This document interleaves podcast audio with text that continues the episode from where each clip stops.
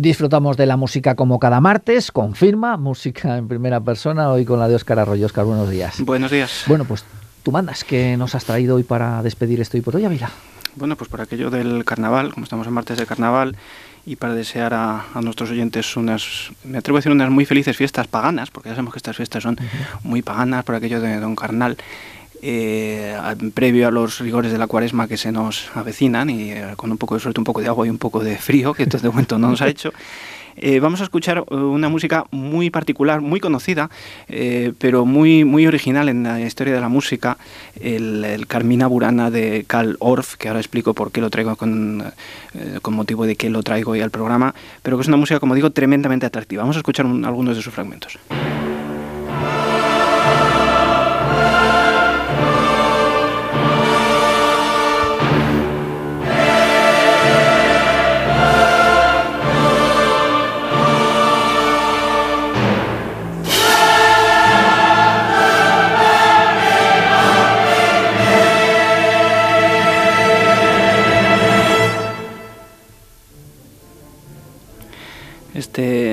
Fortuna con el que arranca el Carmina Burana de Karol fue un compositor eh, alemán, eh, muerto hace no muchos años, en 1982, y que compuso esta famosa cantata escénica en, allá por el año 35-36 sobre poemas goliárdicos medievales de los siglos XII y XIII que supuestamente fueron encontrados en la abadía de Benedikt Bauern en, en Baviera, en Alemania, con textos en latín, en alto alemán y provenzal antiguo. Claro, es una música muy evocadora, se utiliza para bandas sonoras, evidentemente. Es una música que se, se, canta mucho pues, en masas corales y demás. Mm, tiene cinco secciones, esta, esta obra es una obra bastante extensa, en la que habla pues, del triunfo de la fortuna, este O Fortuna es el que arranca, ¿no? Eh, una escena de la primavera, unas danzas en el prado, una escena en, en la taberna y, y otra al modo de una corte amorosa. Por ejemplo, aquí en este primer coro inicial está diciendo O Fortuna como la luna, Eres variable, siempre creces y decreces.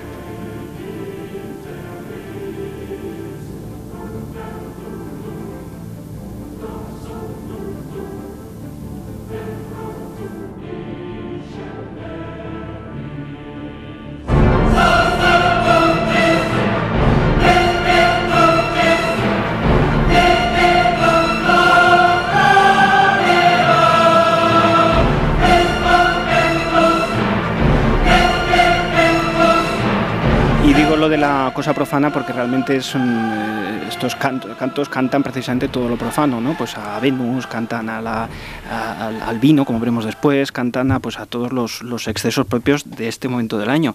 De hecho, este segundo número, vamos a escuchar un poco de otro número, del Leche Gratum, que es un coro dedicado a la, a la naturaleza, un canto a la naturaleza.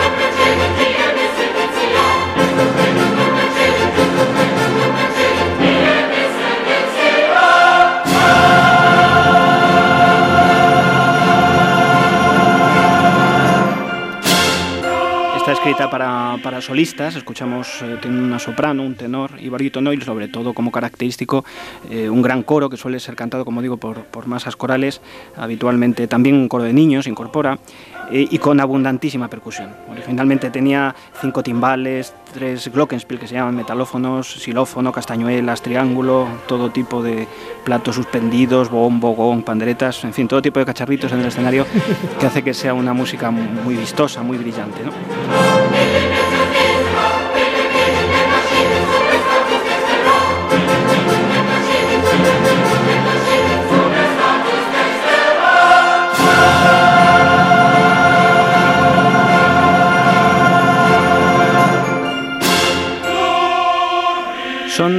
Carol basó toda esta obra en estas melodías de, un poco de ambiente medieval, pseudo medieval, eh, melodías sencillas, eh, estróficas en su mayor parte, y con ritmos muy poderosos, como vemos, y continuamente además cambiantes. Son cambios de ritmo, pero cambios de compás eh, muy naturales, que suenan cuando uno los escucha de una forma muy, muy natural. Vamos a escuchar, por ejemplo, una, una, una de las partes más originales de la obra, eh, que abre la segunda parte, en la que el barítono solista dice algo así como, ardiendo en lo íntimo, con ira vehemente, hablo con mi mente, hecho de materia, cinéreo, elemento, soy como una hoja con la que juega el viento.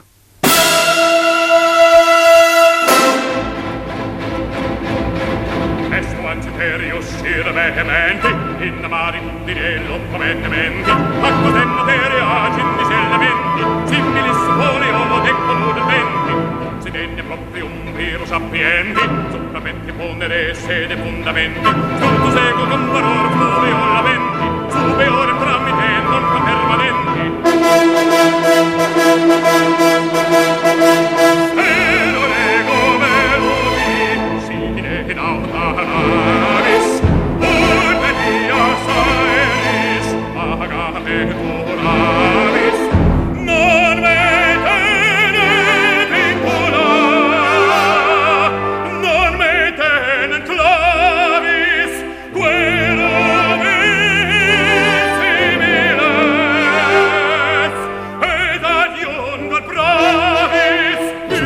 Muy poderosa, con muchísima energía. Hay también números más, más tranquilos, más reposados, los que hablan de la naturaleza, de toda la primera parte.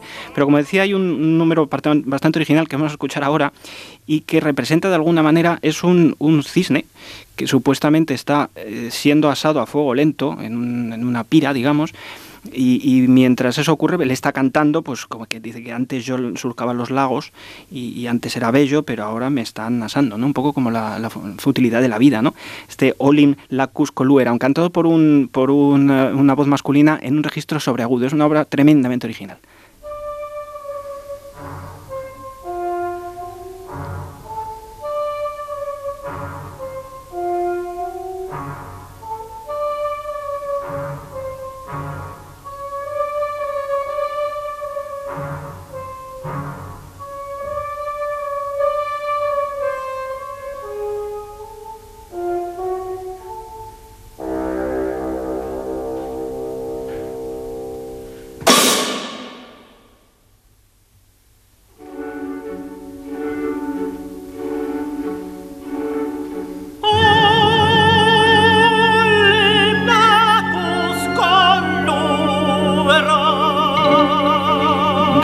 Puede estar, a mí me recuerda mucho esta música a los cuadros de Bruegel el Viejo o el Bosco, ¿no? Este Jardín de las Delicias, ese tipo de figuraciones eh, casi oníricas, un poco terroríficas, ¿no? eso es lo que yo creo que intenta buscar Carlos con esta música, es tremendamente evocadora.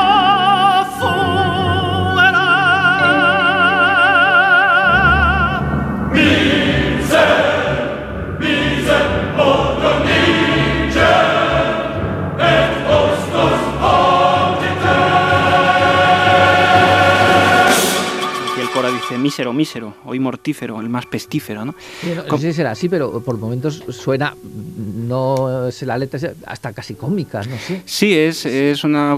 Eh, realmente representa todas las miserias de la vida o todas las, las fortunas, todos los placeres, todos los pecados, ¿no? A lo mejor esta voz tan aguda, no sé. Sí, sí, sí, está, lleva al extremo, ¿no? De hecho, otro número que vamos a escuchar un poquito, es una obra bastante extensa, pero divertidísima, interesantísima, trepidante, un número en el que habla de, está en la taberna, y dice en taberna cuando sumus, una parte, la parte final de este número en el que los hombres cantan, supuestamente con sus jarres de cerveza, dicen que todo el mundo bebe, que bebe el amado, la amada y el amado, bebe el clero, bebe el soldado, bebe él, bebe ella, la sierva, la doncella, todos beben, ¿no? Y el música lo representa muy bien.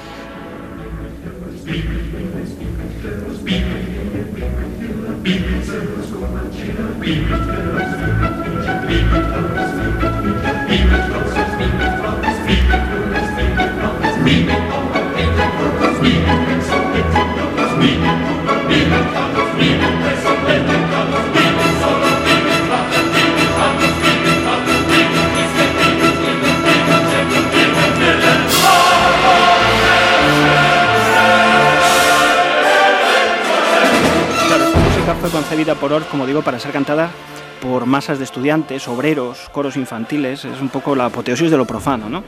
Es una música además tremendamente pegajosa. Nuestros oyentes estarán ya, todo el día tarareándolo, ya les aviso. Eh, no en vano, Orff fue uno de los más afamados pedagogos musicales del siglo XX y sabía muy bien cómo inculcar y cómo enseñar la música. Él creía profundamente además en la, en la musicalidad, digamos, fundamental de todo ser humano como algo atávico, primitivo, y por eso esta música respira mucho de esos, de esos principios. Aquí tenemos otro de esos números que se engancha automáticamente al oído, el Beni, Beni, Benias.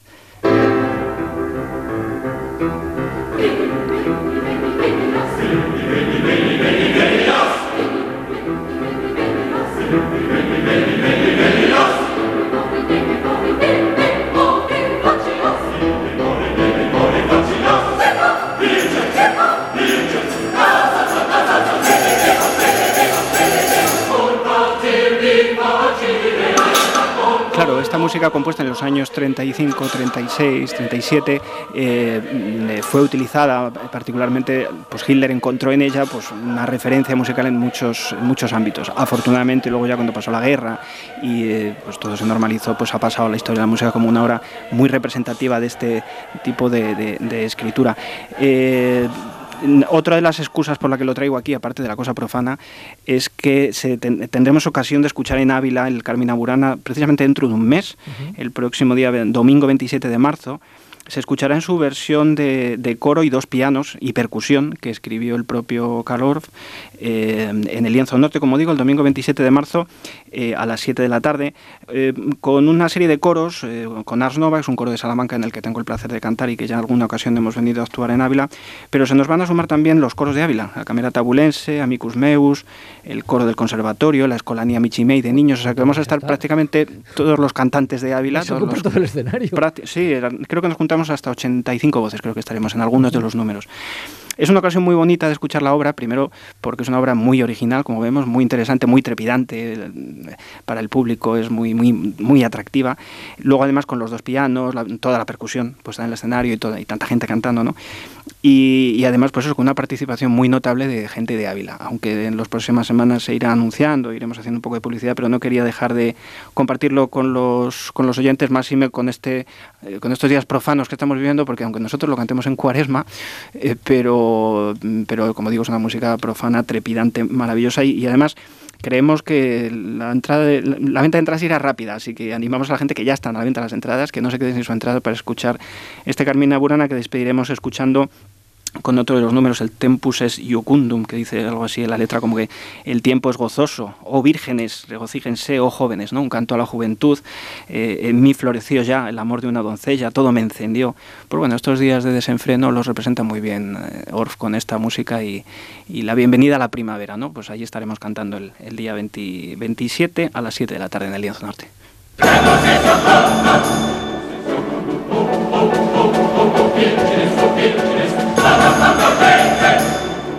De las voces, una de esas voces será la de Óscar Arroyo, esta vez cantando, no piano, ¿no? Esta vez cantando, me toca, me toca de tenor. Pues allí te escucharemos. Eh, Óscar, muchas gracias por acompañarnos. Igualmente, hasta luego, adiós. Y nos dejamos con esta música tan evocadora.